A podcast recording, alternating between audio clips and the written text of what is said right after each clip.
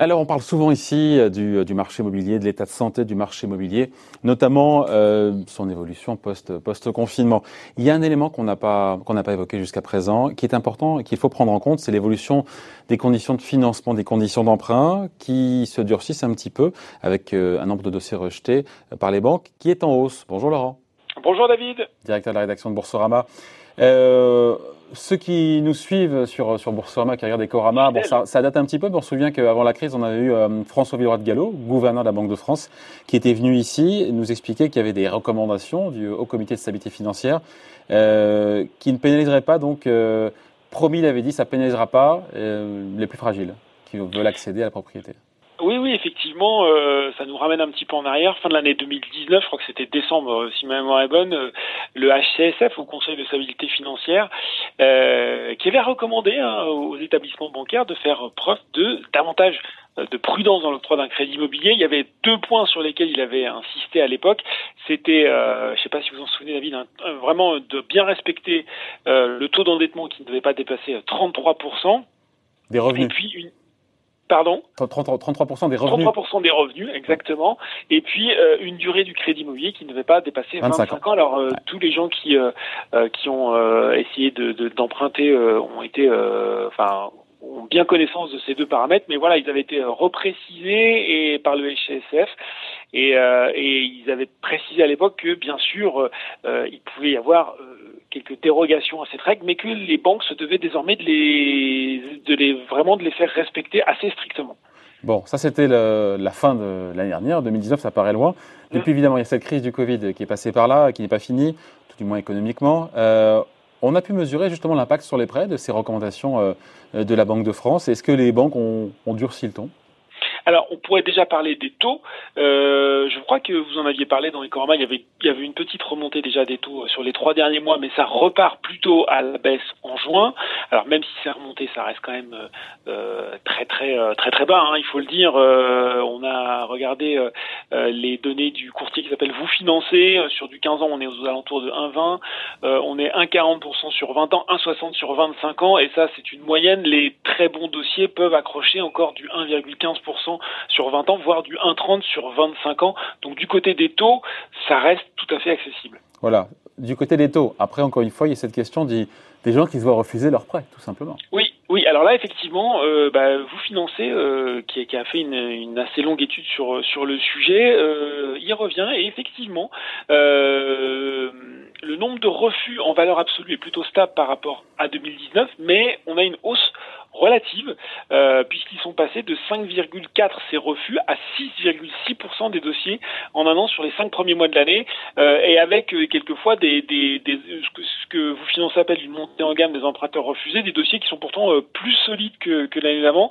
Euh, et justement, parmi euh, les raisons évoquées par, par le courtier, eh bien justement, il y a cette stricte application des recommandations du HCSF qui impacte notamment les investisseurs, ceux qui veulent faire de l'investissement immobilier, puisque eux, ils vont se retrouver quelquefois, parfois un petit peu limite entre le remboursement de leur résidence principale et puis l'acquisition d'un euh, d'un nouveau euh, d'un nouveau bien à destination de location.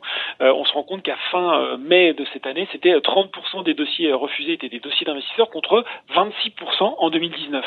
Une des raisons qu'on entend souvent, qu'on peut lire dans la presse, c'est ce qu'on appelle le, le taux d'usure. J'avoue que même moi, j'ai pas bien compris de quoi il en retourne. Expliquez-nous. Hein. Ben oui, oui, exactement. C'est vrai que ça, c'est un, c'est un, un, détail un petit peu plus technique, mais qui explique bien l'effet de ciseau dans lequel on est en ce moment. Alors, vous savez, le taux d'usure, David, c'est, c'est le taux d'intérêt maximal, maximal auquel ouais. les banques sont autorisées à prêter l'argent d'un prêt immobilier. Or, ce taux d'usure, il a plutôt euh, tendance à baisser. Il a baissé en avril, alors que les taux. Euh, ah ben, tant mieux, quelque part. C'est pour éviter que les gens s'endettent à un coût exorbitant. Oui, mais justement, ça fait que ça va venir, c'est une très bonne remarque, ça va venir écréter une partie des gens. On, l'a dit encore une fois, euh, quand vous faites partie des meilleurs profils, il bah, n'y a pas de problème, vous avez les taux les plus intéressants. Quand vous êtes limite, mais que euh, vous pouvez, vous pourriez encore euh, emprunter, vous allez vous retrouver à, à, à 2% à peu près et, sur le coût du prêt. Puis si on rajoute les assurances, les garanties les différents frais, vous pouvez vous retrouver euh, au-dessus de 2,51% qui est le taux euh, d'usure ah. actuel et euh, bah, du coup vous passez plus. Donc, Donc au départ ce qui est censé protéger les plus faibles pour qu'ils évitent de s'endetter trop cher, finalement, ces gens-là n'ont plus accès au crédit avec ce taux d'usure qui est trop bas. Si j'ai bien compris. Hein. Exactement. Hein. Ouais, c'est exactement ça, puisque en plus, en fait, quand vous connaissez le, comment dire, la façon dont c'est fait, euh, ces, dossiers ne sont pas pris en compte dans le taux d'usure, qui continue donc à être bas. Euh, et qui, de fait, eh bien, c'est un espèce de cercle vicieux qui, qui s'auto-entretient en fait. Bon, au-delà du taux d'usure, on imagine que les banques euh, sont plus regardantes, plus attentives au profil de celles et ceux qui demandent du crédit bah, parce qu'on a peur de crise et qu'elles ont envie d'avoir ceinture et bretelles pour se protéger. Oui, on n'a pas encore de données euh, tout à fait objectives là-dessus, David. Il faut, faut le dire. C'est plutôt un ressenti, euh, un ressenti que, qui émane de la part euh, des courtiers des différents organismes spécialisés qui disent qu'effectivement les secteurs d'activité dans lesquels travaillent quelquefois les emprunteurs, la solidité de l'employeur. il y a aussi le fait si vous avez été au chômage partiel, peut-être que la banque va vous demander d'attendre un petit peu pour récupérer des fiches de salaire complètes.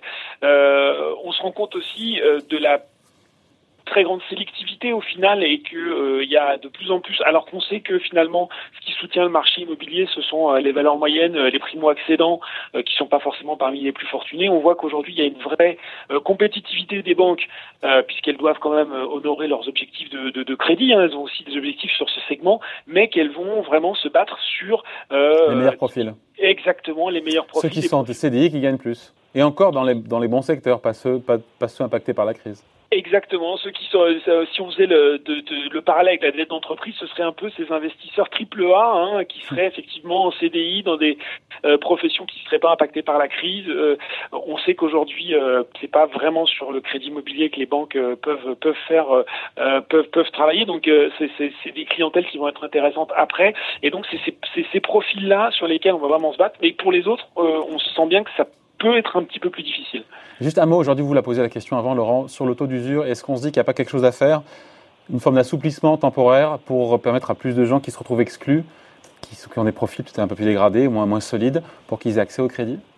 Alors c'est ce que beaucoup de professionnels appellent de leur vœu, de, dire bah euh, finalement on se retrouve avec quelque chose d'un peu euh, contre-productif. On est en train de on est en train de bloquer des gens qui euh, pourraient euh, qui pourrait s'endetter, puisqu'on parle de 2,51%, ça reste un taux qui est, euh, là je parle du taux de l'usure qui reste, euh, qui reste contrôlable. Hein. Souvenez-vous, on empruntait pour beaucoup plus cher il y a encore quelques années.